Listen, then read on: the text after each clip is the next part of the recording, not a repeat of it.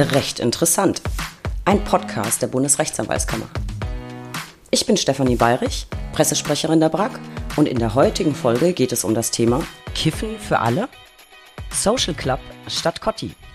Ich begrüße euch alle recht herzlich zur aktuellen Ausgabe unseres Podcasts. Heute geht's mal wieder um Gras. Okay, das klingt jetzt so, als würden wir hier ständig über Kräuterraketen sprechen. Tun wir gar nicht. Nur manchmal. Ich verlinke euch nochmal die Folge mit der Cannabis-Kanzlei. Und just heute ist Rechtsanwältin Julia Seestedt wieder bei mir am Mikro. Diesmal sprechen wir aber vor allem über die Legalisierung von Cannabis, denn er ist da, der erste Entwurf des Cannabis-Gesetzes. So richtig öffentlich ist er im Zeitpunkt unserer Aufzeichnung noch nicht, aber wie es immer so ist, irgendwo sickert ja immer was durch zur Presse. Also konnten wir schon mal reinlinsen in das, was da wahrscheinlich kommt. Müssen sich Freunde einer gepflegten Tüte also vielleicht nicht länger am Cotti oder Girlie herumtreiben, sondern hängen bald gepflegt in Social Clubs ab? Was wird erlaubt sein, was nicht? Und was wird wie reglementiert? Wie lange wird das Ganze eigentlich noch bis zur Umsetzung dauern? Fragen über Fragen, die wir heute klären. Liebe Julia, es ist mir eine Freude, dass du heute wieder zugeschaltet bist und Zeit hast, ein wenig mit mir zu plaudern. Hallo Steffi, ich freue mich riesig, dass ich wieder hier sein darf und mich über deine Anfrage gefreut und auf die Zeit, die wir jetzt zusammen haben. Ich bin ganz gespannt, wohin uns das Ganze heute führen wird. Das geht mir absolut genauso. Ich habe in den Entwurf natürlich auch schon mal reingeguckt, aber so manches kann ich einfach noch nicht so ganz nachvollziehen. Darüber müssen wir also sprechen. Julia, ich stelle dich sicherheitshalber noch mal ganz kurz vor, auch wenn du nicht zum ersten Mal dabei bist. Du bist Rechtsanwältin und Inhaberin deiner eigenen Kanzlei in Stockelsdorf bei Lübeck und du hast, was ich zauberhaft finde, Besprechungsräume in Hamburg am Baumwall, also nicht weit von den Landungsbrücken. Warum du Jura studiert hast und weshalb du Anwältin geworden bist, müssen wir heute nicht nochmal klären. Hast du uns schon in der letzten Folge verraten, die ich natürlich noch einmal verlinke. Wir können also direkt einsteigen ins Gras-Business. Der Entwurf ist da. Stolze 84 Seiten. Ich bin ehrlich, ich habe gedacht, wir bekommen jetzt sowas wie naja, eine bundesweite Lösung, mit der Cannabis in lizenzierten Geschäften erhältlich sein wird, so Apotheken, Drugstores oder irgendwas in der Art. Danach sieht es jetzt irgendwie doch nicht so richtig aus. Was bekommen wir denn stattdessen? Ja, das Problem ist ja so ein bisschen, dass die Regierung einfach ganz schön lange gebraucht hat, bis sie was Vernünftiges oder überhaupt mal was auf die Beine gestellt hat. Und genau das, was du gerade gesagt hast, diese lizenzierten Fachgeschäfte, in denen theoretisch jeder wie in einem Supermarkt einkaufen kann, das war ja auch die ursprüngliche Lösung, die gedacht war. Da gibt es aber, können wir später noch drüber sprechen, EU-rechtliche Komplikationen, die dem so ein bisschen entgegenstehen. Und deswegen haben wir uns jetzt entschieden, in zwei Säulen zu legalisieren. Die erste Säule soll eine Abgabe über sogenannte Social Clubs beinhalten und die zweite Säule und den Eigenkonsum auch ähm, äh, reglementieren. Und die zweite Säule, dort soll dann in sogenannten Modellprojekten versucht werden, wie solche Fachgeschäfte funktionieren könnten. Die wird es aber nicht in jeder Stadt geben. In jeder Stadt gibt es aber dann die Möglichkeit eines Social Clubs. Wie ist denn deine persönliche Meinung zu, zu diesem Modellansatz? Ich finde das Ganze ziemlich typisch deutsch. Äh, wir sind extrem, ja, wir sind extrem zurückhaltend in dem, was wir tun. Wir sind, äh, wir sind ein bisschen vorsichtig. Irgendwie ist es nichts Gares. Die, die ganze Branche ist so ein bisschen enttäuscht, weil sich ja alle auf eine echte Legalisierung äh, vorbereitet hatten, genauso wie es ja über ein Jahr lang immer propagiert worden ist. Und jetzt haben wir eben doch nur dieses Social Club Modell. Ich würde sagen, es ist ja besser als nichts, aber nicht ganz das, worauf die Branche und auch worauf ich gehofft haben zuletzt. Also ein bisschen äh, Taube und Spatz und so. Ähm, äh, was genau ist denn so ein Social Club? Klingt ja irgendwie erstmal lässig und ich musste immer gleich Buena Vista Social Club. Äh, das wird es nicht sein. Was ist denn so ein Social Club? Ein Social Club soll ein Verein sein, in dem sich Mitglieder zusammenschließen und gemeinschaftlich Cannabis für den, für die Abgabe an Mitglieder einbauen können. Das heißt, ähm, für mich so ein bisschen eine Einarbeitung ins Vereinsrecht, womit ich in den letzten Jahren nie was zu tun hatte.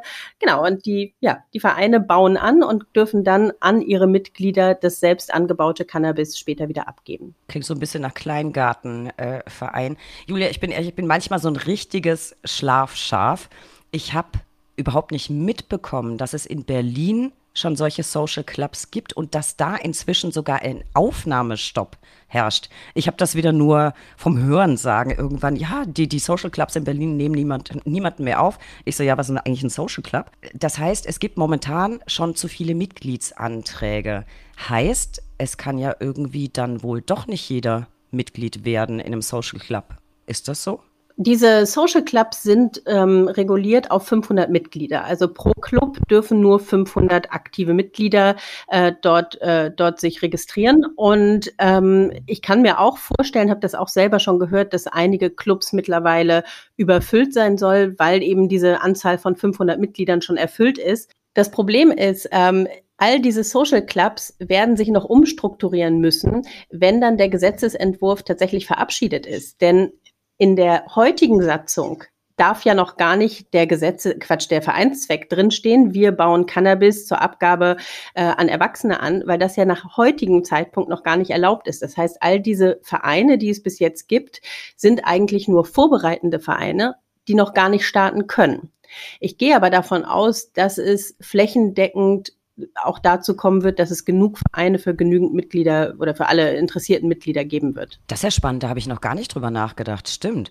Also ich meine, es gibt erste Homepages dazu. Ich habe natürlich im, im Vorlauf zu dieser Folge auch schon mal ein bisschen geguckt ich glaube, eine Satzung, weiß ich gar nicht, ob die da schon veröffentlicht war. Ich habe nur gehört, dass die ersten Social Clubs schon dabei sind, Lagerhallen anzumieten. Also das ist ja auch noch ein bisschen verfrüht, weil du weißt ja noch naja, gar nicht. Ist, ja, du, du, ich glaube, es macht schon Sinn, so ein paar vorbereitende Maßnahmen jetzt zu ergreifen. Zum Beispiel zu sagen, wir schauen uns nach einer geeigneten Lagerhalle um oder wir schauen uns überhaupt nach einem geeigneten Clubhaus um. Die dürfen ja nicht überall sich niederlassen, sondern müssen Mindestabstände einhalten zu Schulen, zu Jugendtreffs und so weiter. Und wer jetzt sagt, ich weiß, ich möchte später so einen Club eröffnen, dem ist gut geraten, wenn er sich jetzt schon mal nach einer, zum Beispiel nach einer geeigneten Lokalität umschaut oder zum Beispiel jetzt schon mal guckt nach ähm, Kooperationen mit Suchtberatungsstellen, die später notwendig sein werden.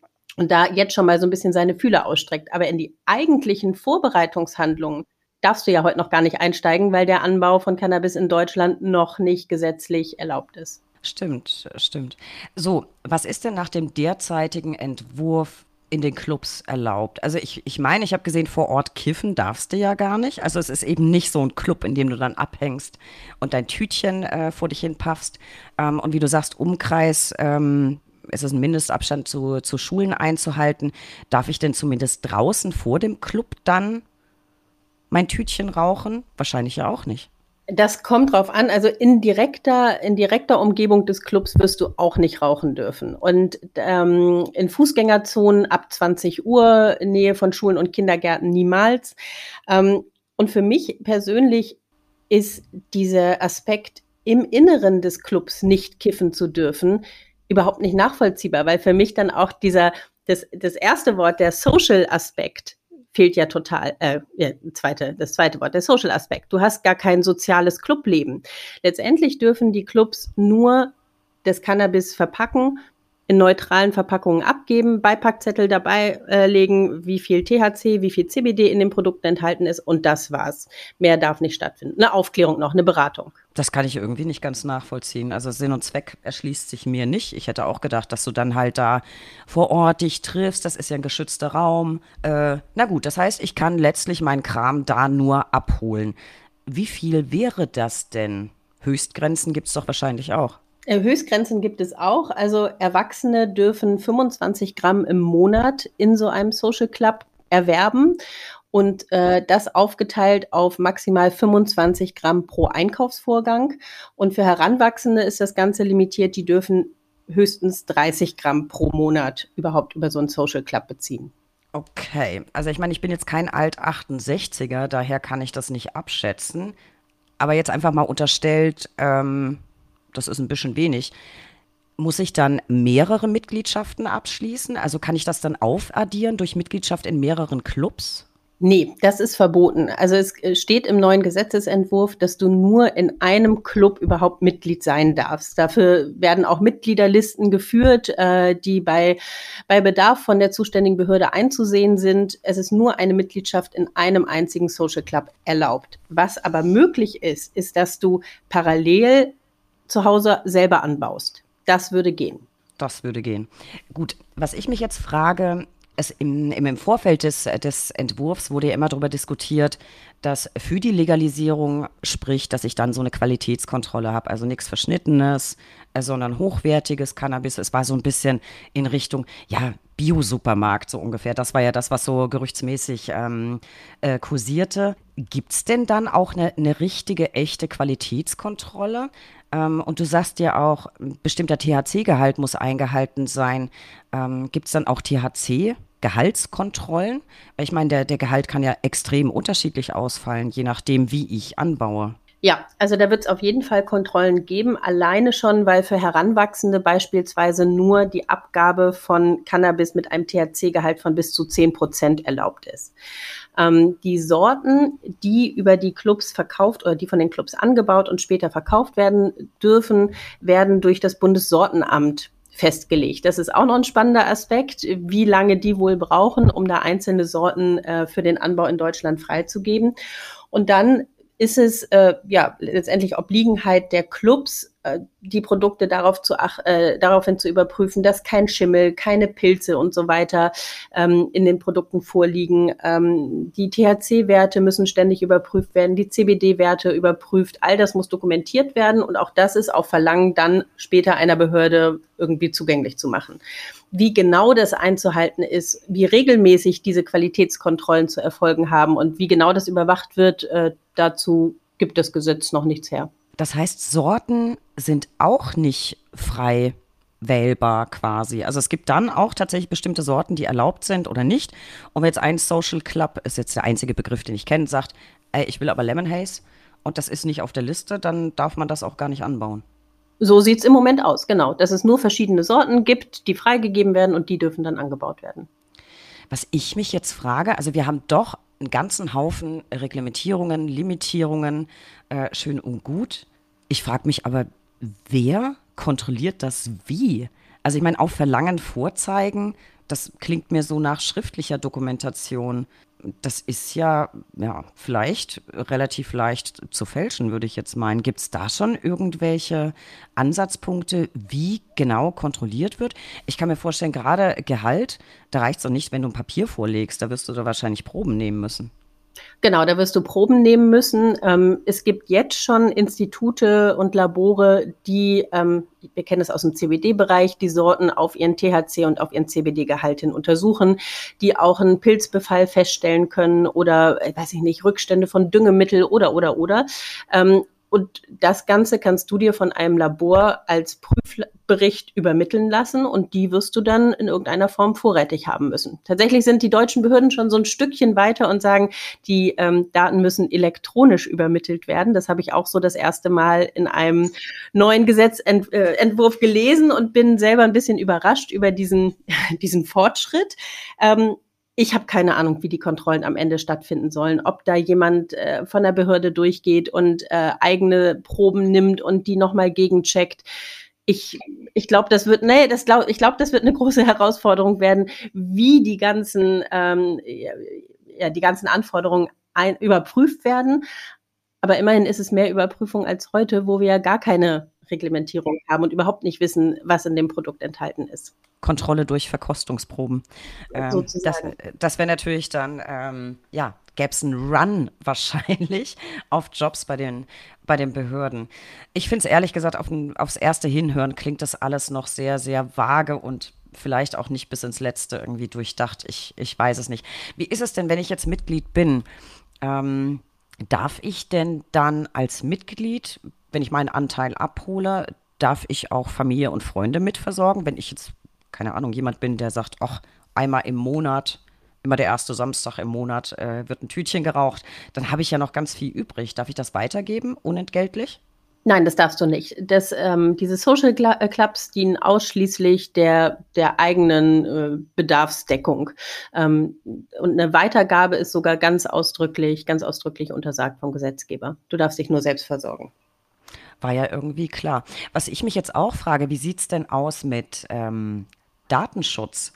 Ich meine, ich muss ja Mitglied werden, damit ich überhaupt zum Eigenbedarf was, äh, was bekommen kann. Vielleicht möchte ich aber ja gar nicht, dass das Hinz und Kunz weiß, weil ich vielleicht nach außen sage, nö, verurteile ich alles. Insgeheim äh, paffe ich mir aber doch ganz gern ein Tütchen. Und wenn kontrolliert wird, wie viel ich mitbekommen habe, dann wird ja wahrscheinlich mein Name auch publik. Oder zumindest den, den Behörden gegenüber. Wie, wie wird das geregelt? genau das ist auch ein großer Kritikpunkt. Und ich denke, da werden sich, also das Gesetz wird ja noch so ein bisschen äh, hin, und, hin und her evaluiert werden, äh, auch noch Datenschutzrechtler mit auseinandersetzen müssen. Denn genau den Punkt, den du jetzt ansprichst, äh, genau so wird es sein. Du musst dich namentlich registrieren in so einem Verein.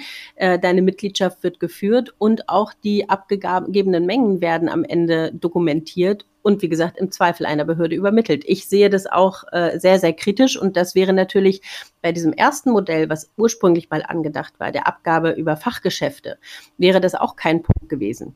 Ich finde das auch bedenklich und glaube genau wie du, dass das auch einige ähm, davon abhalten könnte, eine Mitgliedschaft in so einem Club zu begründen. Ja, ich fände das ein bisschen schwierig, wenn dann bei der, bei der Behörde dokumentiert ist, ach guck, die Bayerisch schon wieder 25 Gramm. Ja. Fände ja. fänd ich irgendwie nicht äh, ganz so schick. Was ich mich jetzt auch frage, Ziel des Gesetzes ist es ja eigentlich, den Schwarzmarkt einzudämmen und den Kinder- und Jugendschutz und den Gesundheitsschutz zu verbessern. Glaubst du, dass man dieses Ziel mit den Social Clubs überhaupt erreichen kann? Weil jetzt mal so ganz blöd gefragt, ich meine, ich war auch mal jung, äh, darfst ja ab, sowieso nur ab einem gewissen Alter Mitglied werden in den Social Clubs. Aber trotzdem, man wohnt vielleicht noch zu Hause, die Eltern dulden das nicht äh, oder man traut, nicht, ähm, traut sich nicht zu fragen, ob man mal kiffen darf. Wird man dann wirklich offiziell Vereinsmitglied? Also ich meine, ich denke mal, darf man das überhaupt unter 18? Wahrscheinlich nein, nein, nein. Nicht. Nein, du darfst erst ab 18 Jahren äh, tatsächlich Vereinsmitglied werden. Und dann, wie gesagt, gibt es ja für Heranwachsende bis 21 noch diese Sonderregelung mit etwas weniger THC und etwas weniger großen Mengen. Ich, ich glaube nicht, dass es dem Jugendschutz wirklich einen, einen echten Dienst erweist. Ähm, aber verschlechtern tut dieses Gesetz die Situation für Kinder und Jugendliche ganz sicher auch nicht. Denn ähm, die letzten Jahre haben ja gezeigt, so die Verbote bringen ohnehin nichts. Gekifft wird so oder so. Ähm, es wird weiter verfügbar sein. Ich glaube, was unglaublich wichtig ist, ist, dass noch mehr Aufklärung stattfindet, ähm, dass das Thema Cannabis ja enttabu enttabuisiert wird und dass auch in den, in den Schulen noch viel mehr über dieses Thema gesprochen wird. Ich glaube, so kann man einen Jugendschutz besser realisieren und der Aspekt des Gesundheitsschutzes, den sehe ich ganz deutlich. Denn du kannst dir dann, wenn du in so einem Social Club deine Produkte beziehst, zumindest sicher sein, dass es nicht mit Haarspray behandelt ist oder mit irgendwelchen anderen Streckmitteln äh, versetzt ist, sondern dass du tatsächlich wirklich das von dir eingangs angesprochene Biogras hast und damit deiner Gesundheit nicht den gleichen Schaden zufügst, wie wenn du Schwarzmarkt-Cannabis konsumieren würdest. Also ich weiß nicht, vielleicht, vielleicht sehe ich da nicht weit genug, aber für mich nach dem Entwurf bleibt der Jugendschutz komplett außen vor, weil die Jugend da eben nicht stattfindet. Also ich bin nicht dafür, dass du mit 16 schon, schon kiffen kannst, aber ich finde, wenn du dir den Stempel selber aufdrückst, wir tun jetzt was für den Jugendschutz, dann muss da ein bisschen mehr passieren, weil die Jugend wird doch wahrscheinlich dann weiter am Kotti rumlungern. Und selbst wenn du 18 bist, ich weiß nicht, wenn ich mich da jetzt reinversetze, hm, ich habe mit 18 nicht mehr zu Hause gewohnt, aber wenn du noch zu Hause wohnst, du hättest doch total Schiss, dass du durch irgendwelche offizielle Vereinskorrespondenz oder so dann vielleicht auffliegst und dann kriegst du doch ein Gespräch in der Küche mit den Eltern. Und dazu kommt, die Mitgliedschaft kostet ja wahrscheinlich was. Da hätte ich mit 18 äh, jetzt wahrscheinlich auch kein Geld übrig gehabt. Also von, von daher, man kennt ja dann eher jemanden, der jemanden kennt. Also ich glaube, auch für Heranwachsende ist da vielleicht nicht so viel mit gewonnen, außer vielleicht, was die Aufklärung anbelangt ne, in den Schulen.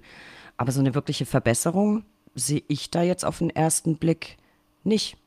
Ich, ich halte das Ganze auch für, für schwierig und äh, mir fehlen da aber auch die Ansätze, wie man es noch besser gestalten könnte. Ähm, und du hast schon recht, die ähm, Jugendlichen werden sich weiter über den Schwarzmarkt versorgen, sicherlich. Und das Problem ist, dass der Schwarzmarkt letztendlich viel schlechter eingedämmt werden kann, weil ja der Besitz von 25 Gramm auch auf offener Straße äh, vollkommen legal sein wird. Das heißt, wenn ein Dealer am Kotti rumsteht mit, mit 25 Gramm in der Tasche, kannst du, ihn, kannst du ihm juristisch gar nicht Herr werden, weil diese 25 Gramm wenn sie denn zum Eigenbedarf gedacht sind, äh, ja völlig legal mitzuführen sind von jeder Person. Das heißt, äh, auf dem, am Kotti aufzuräumen war bisher ja eine große Herausforderung und das wird in Zukunft, denke ich, gar nicht mehr möglich sein. Danach, danach klingt's. Aber hast du irgendeine Idee, wie man Jugend- und Heranwachsendenschutz besser erreichen könnte? Was müsste da passieren? Ich glaube, das läuft letztendlich alles nur über Aufklärung. Ähm, mit einem Verbot kann es nicht klappen. Das hat in der Vergangenheit nie geklappt. Das klappt auch in anderen, in anderen Staaten nicht. Ähm, ich glaube, dass tatsächlich eine, ja, eine massive Aufklärung nötig sein, nötig sein wird, die aber nicht zu abschreckend wirkt. Also ich glaube, das ist auch ein ganz großer Fehler, dass, dass ähm, gerade im Bereich Drogen, wenn es um Aufklärung geht, das Thema so verteufelt wird, dass jeder Jugendliche sagt, ja, guck mal hier, mein, mein Kumpel macht das auch und der ist ja auch nicht sofort von der Schule, der ist ja auch nicht sofort abgerutscht und der schreibt ja auch noch die Mathearbeit mit. Aber dass man den Jugendlichen zum Beispiel ganz deutlich erklärt, was für Veränderungen das im Gehirn vornimmt, dass, ähm, dass der, das Gehirn noch nicht ausgewachsen ist und in dem Alter möglichst nicht oder wenn dann nur sehr selten konfrontiert werden sollte, weil es eben auch Spätfolgen haben kann. Und ich denke, wenn du, wenn du ein Produkt vollkommen verteufelst und nur ja, die schlimmsten Schreckensszenarien malst, ähm, dann hat es letztendlich die, die umgekehrte Wirkung, ähm, weil Jugendliche das aus ihrem eigenen Umfeld ganz anders, ganz anders wahrnehmen und ganz anders kennen. Also ich glaube, Abschreckung ist sowieso immer relativ schwierig. Man sieht es auch am Zigarettenkonsum. Ich habe da Zahlen gelesen. Zigarettenkonsum ist in den letzten Jahren massiv angestiegen bei Jugendlichen. Da gab es ja eigentlich so eine, so eine Talsohle. Es war ein bisschen besser vor fünf bis zehn Jahren. Und jetzt äh, sind die Zahlen wieder massiv nach oben gegangen, obwohl auf den Zigarettenschachteln ja immer diese abschreckenden Bildchen abgedruckt sind. Also Abschreckung, glaube ich, funktioniert nicht so gut. Anders wäre es vielleicht, wenn man sagen würde, Kiffen führt zu Fressflashs und das macht Fett. Das wäre vielleicht, das wäre was, äh, was vielleicht funktionieren würde. Ich, ich weiß es nicht. Ähm, vielleicht noch mal zu dem, äh, zu dem, äh, zur zweiten Säule ich weiß gar nicht, betraf es den Clubanbau oder die zweite Säule. Du hast es vorhin angedeutet und ich habe auch was in die Richtung gelesen. Ähm, das soll gegen EU-Recht verstoßen oder könnte gegen EU-Recht verstoßen. Äh, was genau und wie siehst du das? Also es gibt dort international geltende Abkommen, äh, gegen die der, der Verkauf von Cannabis äh, in Deutschland verstoßen könnte. Und ähm, da müsste Deutschland vorher ein Notifizierungsverfahren äh, durchlaufen auf europäischer Ebene, äh, an dem auch andere EU-Mitgliedstaaten ähm, beteiligt sind. Und deswegen braucht diese zweite Säule, ist das Ganze auch so ein bisschen zweigegliedert, dass man sagt, erstmal machen wir den europarechtlich unkomplizierteren Teil ähm, des Eigenanbaus und der Social Clubs und bereiten dann parallel dieses Notifizierungsverfahren vor, was aber dann unglaublich lange dauert. Also der Gesetzesentwurf muss erst vorgestellt werden, dann gibt es eine dreimonatige Stillhaltefrist. Wenn dann die EU dort nochmal eine Stellungnahme abgeben möchte, verlängert sich diese Stillhaltefrist auf sechs Monate. Auf die muss natürlich reagiert werden. Also wann und äh, in welchem Umfang die zweite Säule sich überhaupt realisieren lässt, steht für mich noch ein bisschen in den Sternen, weil das eben auch so ein unglaublich langer zeitlicher Aspekt ist, der da berücksichtigt werden muss.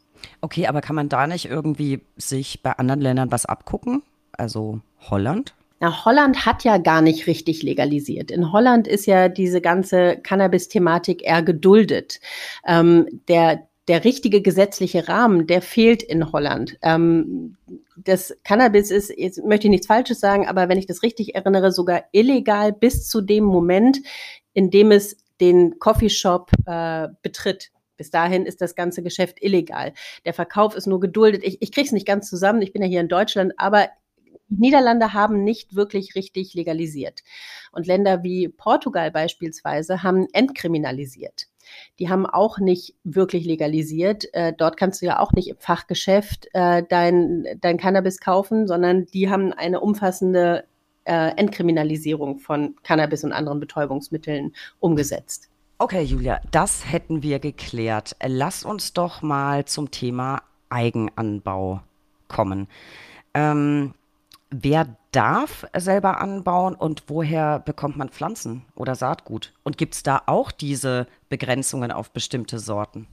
Also Cannabis anbauen dürfen grundsätzlich Erwachsene. Die Frage, woher die Sorten kommen, ähm, hat das Gesetz jetzt beantwortet, ähm, dass die aus den Anbauvereinigungen, das heißt aus den Social Clubs kommen sollen. Vermutlich dürfen dort auch Stecklinge abgegeben werden und es wird derzeit noch geprüft, ob eine Mitgliedschaft in einem Social Club verpflichtend ist, um diese Samen oder Stecklinge zu beziehen. Auch das finde ich total problematisch, weil dann hättest du ja wieder diese Datenschutzthematik, dass du in so einem Club irgendwie Mitglied sein musst. Ähm, ob da, ob äh, Samen und Stecklinge aus dem Ausland bezogen werden dürfen oder von, ähm, ich sage jetzt mal, Bauern, die sich darauf spezialisieren, diese Produkte zu züchten. Ähm, das ist alles im Moment noch nicht klar. Also es sieht gerade so aus, als könntest du sie nur über Social Clubs auch beziehen. Aber dann ist das Ganze ja witzlos. Ich habe jetzt nicht gedacht, dass ich die bei Dena oder Pflanzenkölle kaufen kann, aber vielleicht in, in äh, speziellen Saatgutshops. Dann, also das finde ich irgendwie wenig überzeugend, dass ich dann auch da wieder Mitglied sein muss in einem Social Club. Und dann finde ich für das, wenn das ja örtlich einfach so ist, dass es nur eine gewisse Anzahl von Social Clubs gibt, die aber ausgelastet sind, dann ist es ja wieder eine Ungleichbehandlung, weil dann kann ja doch nicht jeder Erwachsene zu Hause seine Pflänzchen anbauen. Finde ich ein bisschen, finde ich ein bisschen problematisch. So, ich habe dunkel im Kopf, dass es auch beim Eigenanbau Grenzen für den THC-Gehalt geben soll. Ist das so oder habe ich das falsch im Kopf? Und wie zum Henker soll ich das selber kontrollieren? Also das habe ich nicht im Kopf, dass es äh, da THC-Grenzen geben soll. Es, äh, es gibt Grenzen bezüglich der Pflanzen. Du darfst, ähm, so sieht es der Gesetzesentwurf jetzt vor, pro Kalenderjahr drei blühende Pflanzen ähm, bei dir zu Hause beherbergen, die natürlich gegen den Zugriff von Kindern und so weiter geschützt werden müssen.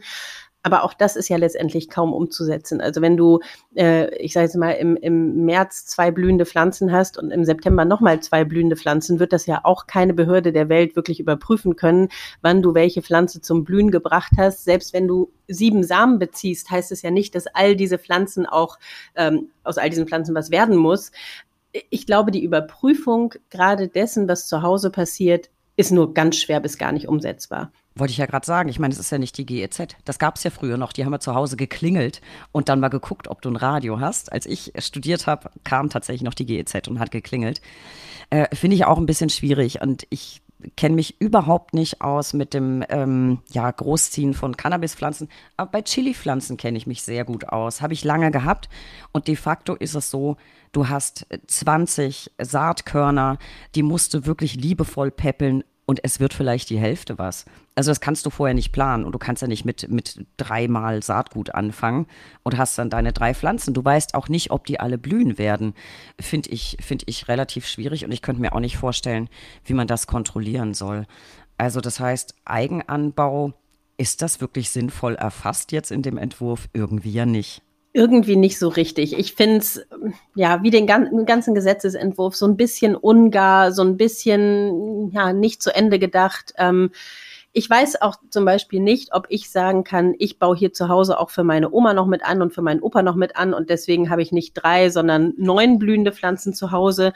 Äh, wie das gewährleistet werden soll, dass man tatsächlich nur für sich anbaut, ja, für mich sind da auch noch viele Fragezeichen. Pflanzrechtabtretung Meinst Pflanzrecht ab, ich meine eine Pflanzrechtabtretung, obwohl das ja eigentlich dann wieder nur den Social Clubs äh, vor, vorbehalten ist, die gemeinschaftlich Cannabis anbauen. Also ich denke mal, es wird darauf hinauslaufen, dass ähm, Menschen, die in einer äh, Lebensgemeinschaft oder Wohngemeinschaft zusammenleben, auch gemeinsam anbauen dürfen. Du aber nicht für deine Nachbarin von schräg gegenüber, die mit dem Thema nichts zu tun hat, äh, dass du deren Pflanzen auch noch abstauben kannst. Ich glaube, das wird nicht gehen. Aber das wird ein Riesenkuddelmuddel. Das glaube ich auch. Das heißt, du bist in der WG mit lauter Nichtkiffern ganz weit vorne.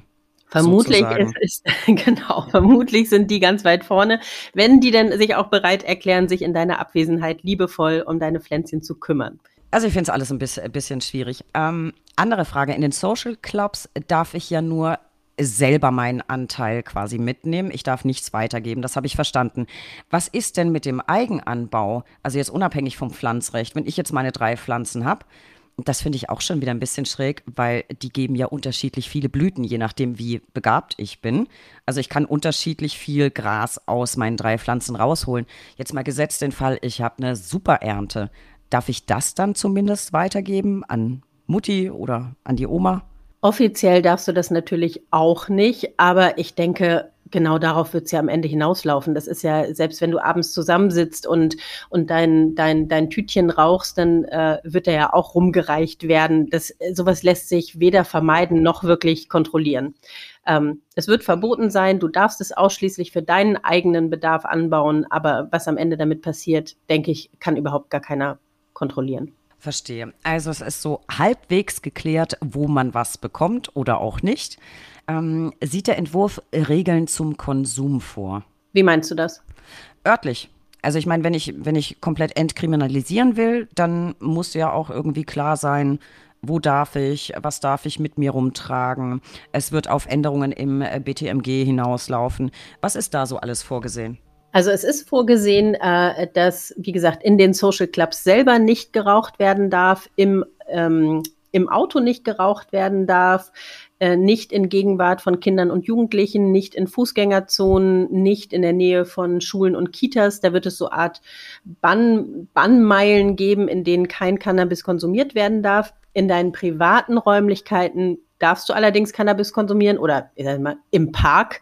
Ähm, die Frage, die ich häufiger gehört habe, ist, ob es denn gestattet sein wird, sogenannte Konsumclubs ins Leben zu rufen. Also, dass du sagst, ich habe hier mein, mein, mein Social Club, da beziehe ich mein Cannabis und dieselben Leute treffen sich vier Straßen weiter in einem Konsumraum und können da dann zusammensitzen und da ihr Cannabis konsumieren. Ähm, ich glaube, das müsste man nochmal auf die, ähm, auf die Maßgaben des Nichtraucherschutzes oder Nichtraucher der Nichtraucherschutzgesetze hin überprüfen.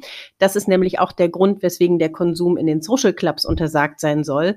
Da bin ich persönlich nicht so tief drin, aber es gibt ja auch Raucherkneipen in denen Zigaretten geraucht werden. Also denke ich, dass es vielleicht solche Konsumclubs noch zusätzlich zu den Social Clubs geben wird.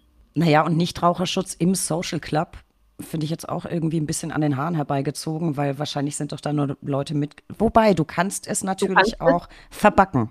Du kannst es backen, du kannst dir einen, Tee draus kochen, äh, du kannst, ja, sind ja der, der, der Fantasie kaum Grenzen gesteckt. Aber ähm, ich denke schon, die allermeisten werden es rauchen und kaum jemand hätte wahrscheinlich etwas gegen einen solchen Konsum in den Clubs. Aber wie gesagt, der Nichtraucherschutz steht dem entgegen. Ja gut, aber dann wird es wahrscheinlich so sein, Shisha Club 2.0. Also die sind ja auch erlaubt. Also ja, spann spannende Fragen, spannende Fragen. Und wie du sagst, Raucherkneipen gibt es ja auch. Es gibt immer weniger, aber gibt es noch. Ähm, was wird sich denn genau hinsichtlich der Strafbarkeit und den Ordnungswidrigkeiten ändern? Ich meine, da sind ja erhebliche Gesetzesänderungen notwendig. Ist das auch schon alles im Entwurf enthalten? Ja, das ist auch schon alles im Entwurf enthalten und das ist tatsächlich ein riesengroßer Schritt, denn Cannabis soll vollkommen aus dem BTMG verschwinden. Ähm, die, die Punkte, die wir eben besprochen haben, also die äh, zum Beispiel das Mitführen von 25 Gramm, das Anbauen von drei Pflanzen zu Hause und so weiter, sind Punkte, die komplett entkriminalisiert, na, nicht nur entkriminalisiert werden, die, die gibt es einfach im Gesetz nicht mehr als Straftatbestand. Ähm, und das Ganze geht sogar so weit, dass auch rückwirkend Verurteilungen, die im Bundeszentralregister eingetragen sind, die nach dem neuen Gesetz nicht mehr strafbar sein sollen, dass die auch rückwirkend aus dem Bundeszentralregister rausgelöscht werden können. Okay, das wiederum finde ich aber einen ganz, ganz sinnvollen Ansatz. Was ich mich jetzt frage, gerade bei bisherigen Drogendelikten war es ja so, die Masse waren ja eigentlich Kontrolldelikte. Also du hast ja eigentlich immer nur den kleinen Konsumenten, den kleinen Dealer, nie die großen Hintermänner. Wenn jetzt 25 Gramm erlaubt sind, ähm, oder es erlaubt ist, 25 Gramm bei sich zu haben, dann würden ja die ganzen Kontrolldelikte letztlich wegfallen. Was ist denn dann mit den großen Hintermännern? An die kommst du ja gar nicht mehr ran.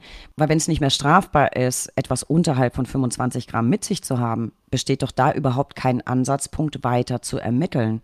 Siehst du da irgendwelche Gefahren, was jetzt tatsächlich die großen Drogenringe wie auch immer man das nennt, anbelangt, kommt man an die jetzt gar nicht mehr ran, weil die wird es ja trotzdem weiterhin geben. Da sind wir uns ja, glaube ich, einig. Ich bin mir ganz sicher, dass es die weiterhin geben wird. Ähm, ich denke, es wird möglich sein, weiterhin Kontrollen durchzuführen, wenn es Anhaltspunkte gibt, dass jemand diese 25 mitgeführten Gramm an andere weiter veräußert. Also wer an der Straßenecke steht und, äh, weiß ich nicht, leise Haschisch äh, flüstert, der wird vermutlich immer noch kontrolliert werden können. Aber ähm, die, die erste Reaktion, die ich auch aus meinen Mandantenkreisen erhalten habe nach Veröffentlichung oder nach dem Leak dieses Gesetzestextes war, da wird der Schwarzmarkt sich aber freuen. Ähm, die, die machen eine Flasche auf. Jetzt geht's richtig los. Ähm, und es gibt eben kaum noch Kontrollmöglichkeiten, äh, weil du ja doch eine relativ große Menge bei dir führen kannst, ohne, äh, ja, ohne dass es da zu weitergehenden Kontrollen kommen würde. Weil ich denke mir einfach, wenn jetzt da der Dealer im Park steht und die Polizei kommt und kontrolliert und der hat, keine Ahnung, 20 Gramm dabei dann ist ja in diesem Moment kein weiterer Ermittlungsansatz da, weil es ist ja okay, du wirst den ja nicht fragen, äh, sag mal, wo hast denn das jetzt hier?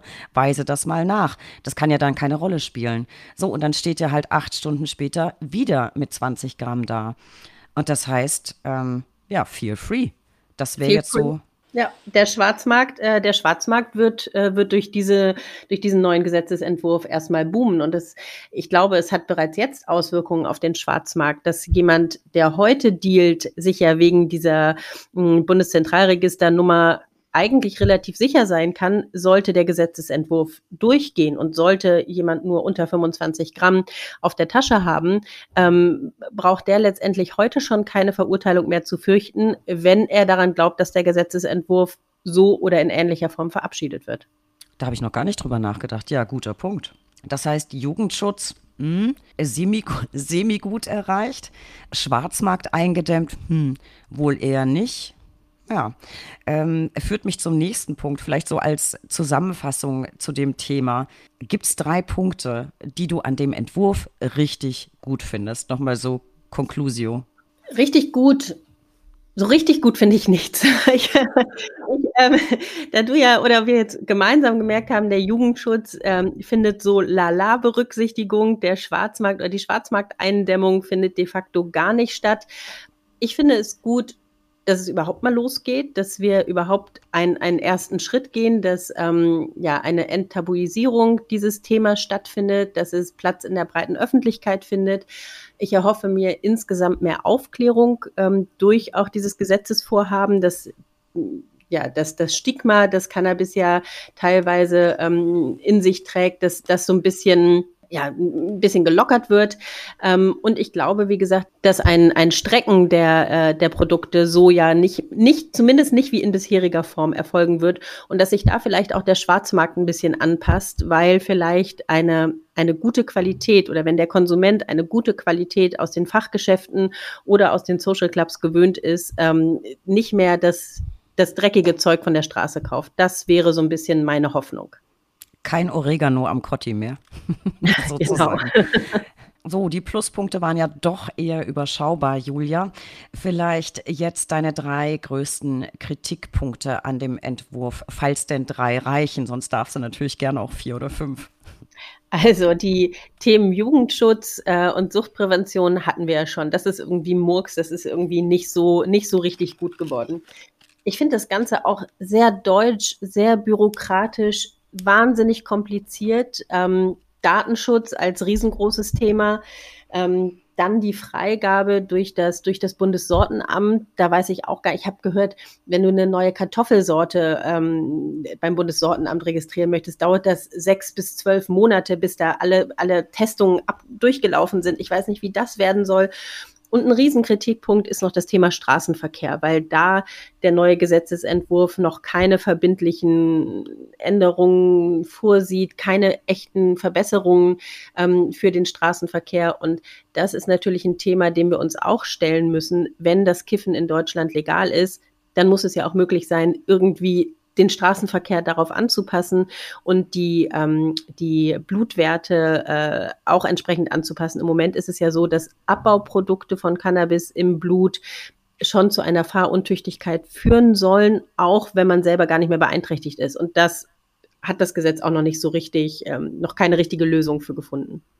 Ach, du meinst, dass die Abbauprodukte so irrsinnig lang nachweisbar sind im, im genau. Zweifelsfall? Und das heißt, es kann, ich, ich weiß nicht, wie das ist, aber ich habe gehört, dass es ja Tage her sein kann oder Wochen sogar, ne? Äh, mit ja, den. Abbauprodukten. Ich habe da keine genauen Zahlen im Kopf. Ähm, das ist natürlich schwierig, klar. Kann ja nicht sein, dass du dann äh, rausgezogen wirst, es wird getestet und dann kann ja keiner sagen, wie lang ist es denn her, dass man gekifft hat. Vielleicht ist das äh, zweieinhalb Wochen her, weil ich Urlaub hatte. Genau, und es kommt auch darauf an, wie regelmäßig du konsumierst, wie viel du konsumierst und unterschiedlich viel lagert sich dann ein und baut sich ab. Also ich, ich mache kein Straßenverkehrsrecht, ich gebe das immer an sehr netten Kollegen ab, weil ich das nicht kann, aber das ist natürlich eine Thematik, äh, die der Gesetzgeber irgendwie berücksichtigen muss und, äh, und nicht die bisherigen Regeln so weiter gelten lassen kann. Das, das kann nicht funktionieren. Ja, dann kann man eigentlich insgesamt nur sagen, schade, schade Schokolade. Und so ein bisschen, wie es oft ist in Deutschland mit ähm, Gesetzgebungsvorhaben, hatten wir jetzt gerade auch bei der Dokumentation der Hauptverhandlung, großer Wind, alle warten und dann kommt halt doch eine sehr abgespeckte Version und nicht so ganz das, was man erwartet hat. Also ich bin ehrlich, für mich persönlich ist es relativ irrelevant. Ich habe aber schon damit gerechnet, dass es so ein bisschen wird wie ja, in den USA. Da war ich im Urlaub und ähm, habe ganz, ganz nette ähm, ja, Gastwirte gehabt über Airbnb und die marschieren gelegentlich halt einfach in eine Cannabis-Apotheke, holen sich was liegt alles zu Hause rum und die haben gesagt, naja, es ist legal, aber so oft machen wir es gar nicht. Wir wollen ja am nächsten Tag fit sein, müssen wieder arbeiten, haben irgendwas vor. Also da hatte ich auch nicht das Gefühl, dass es dazu führt, dass wahnsinnig viel konsumiert wird. Und das ist, glaube ich, die Erwartungshaltung, die ganz viele hatten. Das ist also einfach, unproblematisch, gute Qualität. Und ja, Mal schauen, ja. was drauf, mal schauen, was, was draus äh, wird. Ähm, Orakel doch mal in zeitlicher Hinsicht. Wie geht's weiter? Wann wird das kommen? Wie lange wird's dauern? Naja, wir haben ja auch noch Sommerphasen, so richtig veröffentlicht, äh, Sommerpausen, so richtig veröffentlicht ist der Gesetzesentwurf nicht mehr. Es wird mit Sicherheit sehr, sehr viele Anhörungen von Verbänden und Experten und Expertinnen noch geben, bevor, bevor das Gesetz tatsächlich verabschiedungsreif ist. Ein paar Punkte werden auch noch überarbeitet werden müssen. Also Ende des Jahres fände ich schon sportlich für diese erste Säule des Eigenanbaus und der Social Clubs. Ähm, die zweite Säule mit den Modellprojekten und den Fachgeschäften ähm, äh, ja, mit ein bisschen Glück, mit ein bisschen Glück bis Ende 24. Aber da werden wir, glaube ich, einen noch längeren Vorlauf benötigen, äh, weil das Ganze dann ja auch eine EU-Thematik hat, die zu berücksichtigen ist. Du bist ja optimistisch. Versuch's. Und das wäre ja nur die Gesetzeslage. Also bis man dann loslegen kann in den Social Clubs, das braucht ja wahrscheinlich auch noch, noch einen Vorlauf. Hast du irgendwas gehört, äh, wie lang von Inkrafttreten bis ja, zur, zur ersten Lizenzierung oder ähnliches? Das ist total schwierig, weil ähm, Lizenzierung ist genau das richtige Stichwort. Also es werden Anbaulizenzen vergeben. Dafür müssen zum Beispiel auch Schulungen durchlaufen werden. Es ist noch gar nicht ganz klar, wer diese Schulungen überhaupt anbietet. Äh, das heißt, es müssen sich erstmal Anbieter finden, die die Schulungen anbieten. Dann müssen die Schulungen absolviert werden. Ähm, dann muss also eine Anbaulizenz gestellt werden. Äh, und dann irgendwann erteilt werden. Und dann erst kannst du ja eigentlich anfangen, deine Samen einzukaufen und die, die Produktion beginnt. Das dauert dann ja auch mehrere Wochen, bis du, bis du zur Ernte kommst, zum Trocknen. Also ich denke mal, ab in Kraft treten ähm, bis, zum, bis zur Eröffnung und dem Verkauf im ersten Social Club werden mindestens auch noch mal, ich sag mal, vier Monate vergehen, fünf Monate, bis das alles über die Bühne ist.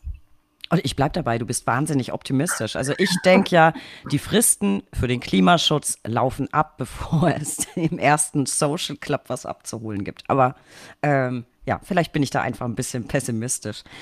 Ähm, Julia, was mich wahnsinnig interessieren würde, der Blick auf deinen Arbeitsalltag. Du befasst dich ja, haben wir in der letzten Folge drüber gesprochen, wie gesagt, die verlinke ich nochmal, eigentlich in deinen Mandaten mit CBD. Jetzt frage ich mich, wird sich da was ändern, wenn jetzt sogar Cannabis mit THC-Gehalt bis XY erlaubt sein wird? Wird sich dann auch im Bereich CBD was ändern? Wird sich das Ganze auf deine bisherige Kerntätigkeit auswirken? Also natürlich verändere ich gerade mein, mein Angebot und passe das natürlich an die, an die Gesetzeslage an. Und ich glaube, im Bereich CBD wird es sehr viel weniger Fallstricke geben, weil das Ganze auch einen gesetzlichen Rahmen finden soll. Also beispielsweise ähm, soll jeder Geschäftsbetrieb CBD-Produkte mit einem THC-Gehalt von bis zu 0,3 Prozent künftig verkaufen dürfen. Und wenn wir diesen gesetzlichen Rahmen haben, äh, sind ja schon mal viele Unsicherheiten, wegen derer ich jetzt beratend tätig bin, glaube ich, aus der Welt geräumt. Ich gehe aber davon aus, dass CBD auch in Zukunft ein großes Thema bleiben wird. Denn nicht jeder möchte sich ja, ich sage jetzt mal, komplett weghauen und nicht jeder ähm, Konsument von Cannabis tut das wegen der berauschenden Wirkung, die THC hat, sondern Cannabis hat ja noch viele andere Eigenschaften, wegen derer es genutzt wird. Und auch da hilft vielleicht ein, ja, ein Blick über einen großen Teich. Ähm, in den USA und in Kanada sind CBD-Produkte nach wie vor extrem beliebt. Ähm, es gibt nach wie vor reine CBD-Stores, in denen diese Produkte gehandelt werden. Ähm, ja, und um den Kreis zu schließen, ich, ich denke schon, dass ich meine Tätigkeit massiv verändern wird. Wie gesagt, es startet jetzt mit der Einarbeitung ins Vereinsrecht, was ich mir auch nie hätte vorstellen können, dass ich mich damit mal befasse. Mm, aber da muss man ja ein bisschen flexibel, flexibel bleiben und sich äh, immer wieder neu ausrichten. Ich glaube, CBD wird erhalten bleiben, wird aber durch den ganz großen Teil, was ist denn jetzt eigentlich mit dem THC, ähm, ja, nicht abgelöst werden, aber ergänzt werden um diesen, diesen großen Teil. Wie auch immer, Kanzleiname passt ja so oder so wie die Faust aufs Auge. Da warst du der Zeit ja schon enorm weit voraus. Nur jetzt sagtest du gerade 0,3 äh, THC-Gehalt bei CBD. Warum so niedrig? Das, das klingt jetzt sehr niedrig, oder? Also bis jetzt ist der ist die Grenze im Gesetz für ähm, für Cannabisprodukte bei 0,2. Das ist schon sehr niedrig. Ähm, bei 0,3 bräuchtest du in etwa 5 Gramm um dich zu berauschen. Ähm, man braucht so 15 Milligramm THC, um einen Rausch herbeizuführen. Bei 0,3 wären das 5 Gramm. Äh, das wird wohl keiner so auf Mal konsumieren.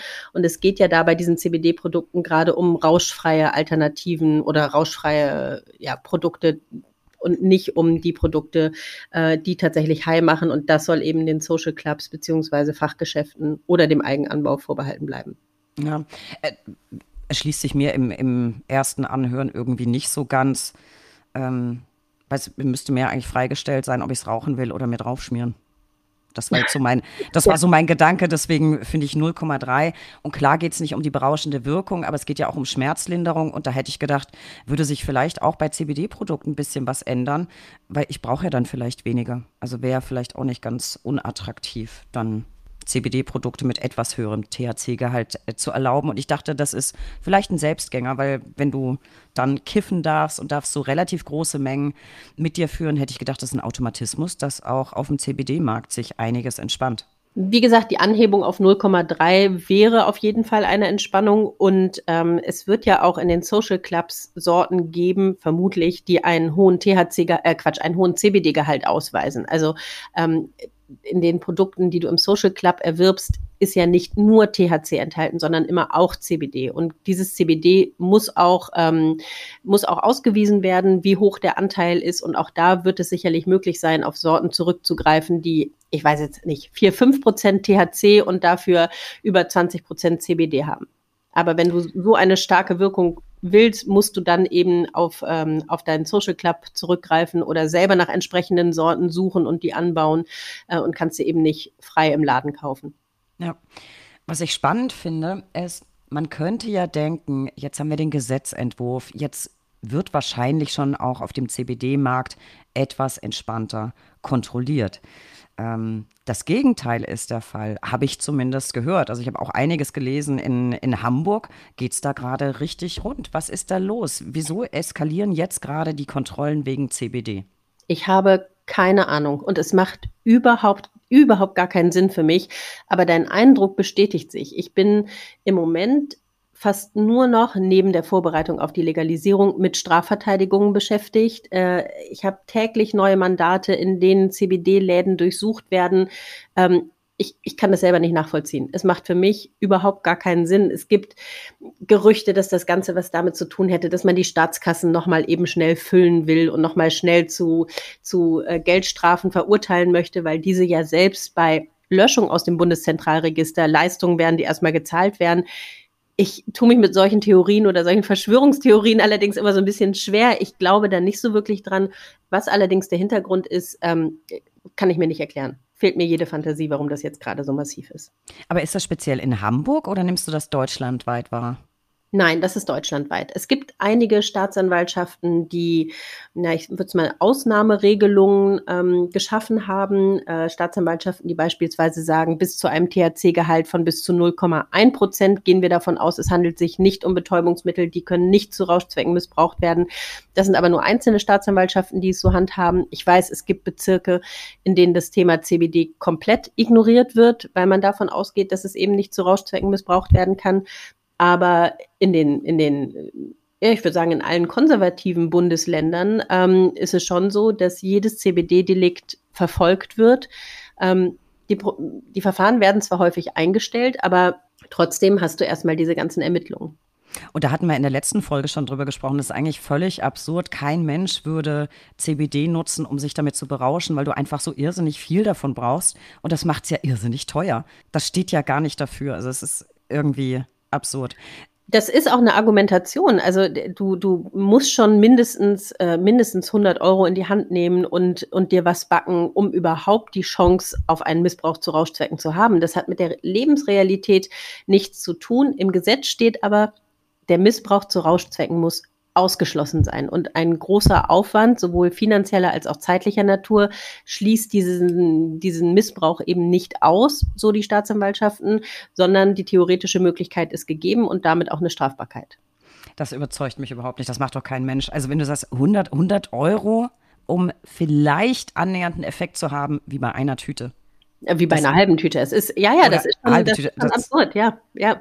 Wie gesagt, du brauchst 15 Milligramm THC. Wenn du 0,2 Prozent in so einer Blüte hast, dann brauchst du mindestens 7,5 Gramm Blüten.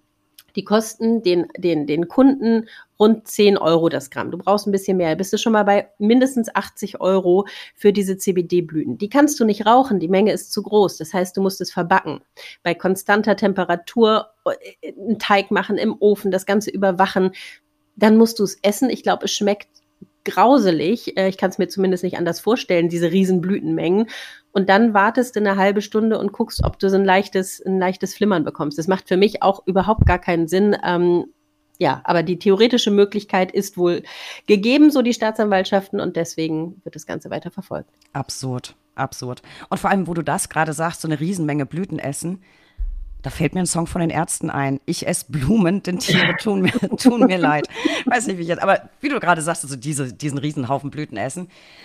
Sei es drum, merkwürdige, merkwürdige Entwicklung. Zum Schluss muss ich dich natürlich fragen, Julia. Wirst du selber anbauen und sei es nur zu dem Zweck, dass du in möglichen Mandaten weißt, wovon du sprichst? Ich habe gar keinen grünen Daumen. Also mir geht selbst die Kresse auf der Fensterbank ein. Ähm, ich werde nicht anbauen, aber brauche das, glaube ich, auch nicht, um zielgerichtet beraten zu können. Da ähm, ich, ich, berate juristisch und kann mir das alles vorstellen. Ich bin mir sicher, ich werde den ein oder anderen Social Club von innen besichtigen dürfen, da mal eingeladen werden, mich da mal umschauen. Aber äh, ich habe da selber viel zu wenig Talent. Und ich glaube, ehrlich gesagt, Kresse geht jedermann dem, auf dem Fensterbrett kaputt. Ich glaub, Basilikum, ich bin da völlig, äh, ich bin, ich bin da völlig unbegabt. Äh, Basilikum geht mir auch immer ein und ich glaube ehrlich gesagt, das ist so gezüchtet, dass du es regelmäßig nachkaufen musst. Es ist nicht dafür gedacht, dass du es dauerhaft äh, hast. Ich gebe mir immer Mühe mit meinen Orchideen. Hm die kaufe ich auch immer und sage immer gleich zum, zum Kauf liebevoll, du kommst mit mir nach Hause zum Sterben. Äh, ja. Mit Chili-Pflanzen war das anders, da hatte ich wirklich einen grünen Daumen. Äh, ich habe weder einen Balkon, also bei mir wird's. Ich würde tatsächlich auch gerne mal so einen Social Club dann von innen sehen, einfach weil, weil ich neugierig bin, weil ich das gerne mal sehen würde. Ich kann mir da überhaupt noch nicht nichts drunter vorstellen, wie das dann aussehen wird. Und ich würde wirklich gern mal durch so eine, die werden das ja wahrscheinlich Indoor anbauen. Ich weiß hm. es gar nicht. Äh, das würde ich gern mir mal angucken. Ich war gerade letzte Woche mit dem Motorrad äh, in Polen und Tschechien unterwegs. Und da bin ich auf der Straße an etwas vorbeigefahren. Das war nur mit einem Zaun abgegrenzt. Und ich bilde mir ein, ich hätte sehr deutlich gerochen, dass da angebaut wird. Ist das, weißt du das zufällig? Darf das, das ist, also in Tschechien ist das gut möglich, ja. das kann schon ich sein. Weiß gar, ich weiß gar nicht mehr, ob es Polen oder Tschechien war, aber es war deutlich wahrnehmbar im Helmchen. Äh, das muss eine große Anbaufläche gewesen sein. Also sowas würde ich aus Prinzip einfach gern mir mal angucken, ein paar Fotos machen. Ja, äh, wir werden brauchen, wir werden Sichtschutzwände werden wir aufstellen müssen, wenn wir Outdoor anbauen. Ähm, auch irgendwie so eine absurde Regelung. Also bei uns wird man solche Plantagen nicht sehen. Die werden ja nicht von der Straße aus zu entdecken sein, sondern auch da muss es einen Sichtschutz geben. Wem der jetzt helfen soll, ist irgendwie auch große Frage. Weiß ich, kann ich mir auch nicht vorstellen. Also Sichtschutz gab es auch, aber du hast es einfach gerochen. Und ich habe es jetzt nicht kontrolliert, bin ja nur dran vorbeigesaust. Es sah aber auch nicht sonderlich gesichert aus und besonders hoch war es auch nicht. Also das ist ja wahrscheinlich wieder die nächste Frage, wie man das wird absichern müssen, damit man überhaupt anbauen darf. Muss ja wahrscheinlich ähm, Einstieg ausgeschlossen sein. Ja, ja, also du wirst auch in, dein, in deinen Social Clubs Alarmanlagen verbauen müssen, einbruchsichere Fenster und so weiter. Äh, da gibt es auch Vorschriften, dass das Ganze gegen unbefugten Zutritt geschützt sein muss. Also Hochsicherheitsgelände. Das, Hochsicherheits Social Club. Ja, das klingt schon gar nicht mehr nach Buena Vista, finde ich, ehrlich gesagt. Julia, ich denke, wir werden weiter beobachten, was draus wird oder was eben nicht draus wird. Was auf jeden Fall etwas wird, ist meine persönliche Lieblingskategorie. Die drei Ls. Der Buchstabe L kann für so vieles stehen. Lieblings Sorten, Lieblingsanbaugebiete, Lieblings-Social Clubs. Und für dich, liebe Julia, habe ich heute die drei folgenden Ls. Wir sprachen ebenso viel über Backen und so weiter. Deswegen bin ich irgendwie natürlich auf einem Food-Thema hängen geblieben. Dein Lieblingsessen? Mein Lieblingsessen ist tatsächlich nicht süß, sondern salzig. Und ich habe es gerade gestern Abend gegessen, deswegen ist es mir noch so im Kopf. So eine richtig leckere Spaghetti Puttanesca mit viel Kapern, Oliven unglaublich viel Knoblauch, Riesenmengen an Parmesan und Petersilie drüber. Dafür würde ich, ähm, würde ich jedes Gebäckstück links liegen lassen. Sehr lecker und vor allem Pasta geht ehrlich gesagt irgendwie immer. Ich liebe Pasta. Äh, ich esse wahnsinnig gern Bolo. Klassisch Bolo, aber hausgemacht. Mhm. Nicht irgendwo anders, weil die mhm. ist, ist immer nichts. Hausgemacht. Oder tatsächlich auch ohne Pasta in den USA haben die da völlig einen Schatten. Da kriegst du ja auch äh, Fleischbällchen-Sandwich mit Bolo als Soße okay. zu den Fleischbällchen. Ja, ich fand, es ist verrückt, aber es ist großartig. Aber Puttanesca auch ganz großartige Wahl. Ich mag das sehr. Ähm, anbauen kann man ja zu den unterschiedlichsten Jahreszeiten, je nachdem, welche Sorten. Welches ist deine Lieblingsjahreszeit? Habe ich auch gerade drüber nachgedacht. Meine Lieblingsjahreszeit ist jetzt im Moment der, der, der mittendrin im Frühling, wenn gerade so wie der T-Shirt-Wetter wird. Wenn es dann aber so in Richtung Sommer geht, dann sage ich, oh, eigentlich ist der Sommer irgendwie doch meine, also kann man, äh, kann man ganz ohne Pullover draußen sein. Und dann kommt der Herbst, da hat man dann noch so ein paar warme Tage und freut sich darüber und dann wird es wieder muckelig, dann gibt es wieder leckeres Essen. Ich habe tatsächlich gar keine Lieblingsjahreszeit, sondern ich kann selbst dem schmuddeligen Winter total was abgewinnen, weil dann hat man schon wieder den Ausblick auf den Frühling und trinkt einen leckeren Tee zu Hause, macht sich einen Kamin an oder so. Das, ähm, ich bin ein totaler Jahreszeiten-Fan und kann mich gar nicht richtig festlegen, welche ich am liebsten mag. Immer die eigentlich, in der ich jetzt gerade stecke. Großartig. Das ist die Norddeutsche in dir, oder? Wahrscheinlich, ja. Also ich kann jedem Wetter was abgewinnen. Wollte ich gerade sagen, das ist Norddeutsch, das ist bei mir komplett anders. Es gibt ein klares, ein klares Kriterium wenn ich keine Socken anziehen muss, mhm. dann, ist es, dann ist es gut. Dann ist es gut, ja. Und alles andere hasse ich. Ich hasse Auch im Winter, im Winter reinzukommen und oh, es war draußen kalt und du hast eine kalte Nase und dann hältst du dich an einer warmen Teetasse fest? Nee? Bah, nein. Nein, ich glaube, es liegt daran, ich bin im November geboren und konnte nie eine Gartenparty als Kind feiern. Vielleicht ist es das. Im, Im Herzen bin ich ein Sommerkind, bin aber leider keins. Und deswegen alles, alles, was eine Jacke erfordert oder Socken. Und ich habe ein, tatsächlich eine Postkarte hier hängen, da steht drauf, no shirt, no shoes, no problem. Sehr das, gut. Das bin ich. So, und zum Schluss würde ich jetzt gern noch wissen, ähm, es kommen ja viele Projekte auf dich zu. Vielleicht gar nicht aufs Berufliche beschränkt, darfst gerne auch privat dein Lieblingsprojekt im Moment. Mein Lieblingsprojekt ist der Teich, den wir gerade bei uns im Garten bauen. Ich habe den ganzen, das ganze letzte Wochenende auf dem Bagger verbracht, habe mich da eingearbeitet und habe ein riesengroßes Baggerloch ausgehoben. Und jetzt kaufen wir Teichfolie und den ganzen Schickschrack, den man braucht. Und da habe ich dann ein bisschen grünen Daumen hoffentlich beim Bepflanzen dieses Teigs. Aber der ist dann ja irgendwann auch sich selbst überlassen und ein paar Fische. Und ja, wir bauen gerade einen Teich bei uns im Garten. Und das ist ein ganz tolles Projekt und äh, hilft auch so den Kopf mal so richtig frei zu kriegen und was anderes zu machen und was mit den eigenen Händen zu schaffen. Das äh, macht mir gerade riesig Spaß. Grüner Daumen hin oder her. Du bist gerade Bagger gefahren. Ich würde mhm. auch total gerne. Oder hast du hast ganz allein das alles ausgebaggert oder habt ihr euch aufgeteilt? mit meinem Mann zusammen, aber ich habe auch, ich habe auch gebaggert und habe auch alte Rhododendren rausgerissen mit diesem Bagger und äh, habe mich da gar nicht so schlecht angestellt, würde ich mal sagen. Ja, das macht Spaß. Baggerfahren macht Spaß. Ich, ich denke es unbedingt. Es gibt sogar, äh, ich weiß gar nicht, Jochen Schweizer oder was weiß ich, tausend Anbieter. Da kannst du dich einmieten quasi und kannst einen Tag lang Bagger fahren. Und ich denke, meinen ganzen Tag bräuchte ich es gar nicht. Aber so ein Stündchen, ich würde auch gern mal irgendwas ausbaggern. Ich finde das mega spannend. Also ich beneide dich sehr. Irgendwann werde ich es hoffentlich auch mal schaffen. Kannst du äh, empfehlen. großartig. Äh, wenn einer von euch draußen demnächst mal den Garten umgraben will und hat einen Bagger rumstehen, sagt mir doch Bescheid. Ich komme auf ein Stündchen vorbei. Ich pack gern mit an. Liebe Julia, ich danke dir sehr. Das war wirklich klasse, informativ und wie immer mit dir natürlich auch unterhaltsam. Und ich glaube, wir wissen jetzt dank dir so ein bisschen Bescheid, was den aktuellen Stand anbelangt der Legalisierung. Und wir bleiben dran, was noch kommt. Was noch kommt, ist ein gutes Stichwort, liebe Lauscher da draußen. Besucht uns gerne unter www.prack.de für tagesaktuelle Infos rund um den Anwaltsberuf. Abonniert diesen Podcast. Wir freuen uns über jeden neuen Zuhörer. Folgt uns auf Instagram unter recht unterstrich interessant und werft immer mal einen Blick in die Brack-Mitteilung und das Brack-Magazin, natürlich komplett digital. Und heute, besonders wichtig, wieder ein Blick in die Show Notes. Da habe ich euch ganz viel zu Julia zusammengestellt. Liebe Julia, ich danke dir sehr auf hoffentlich bald. Ich glaube, da wird es genug Anlass geben, bei Zeiten wieder mal ein Update zu machen. Und vielleicht, wenn du ja mal irgendwann einen Social Club besichtigst, kannst du mich mitnehmen. Mich interessiert das nämlich auch. Und dein Teich gucke ich mir natürlich auch sehr gerne an. Egal, auch wenn der Bagger nicht mehr da ist. Ich danke dir sehr für deine Zeit.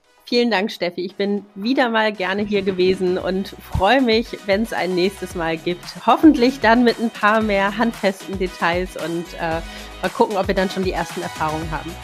So machen wir das. Auf bald, Julia. Danke dir. Tschüss.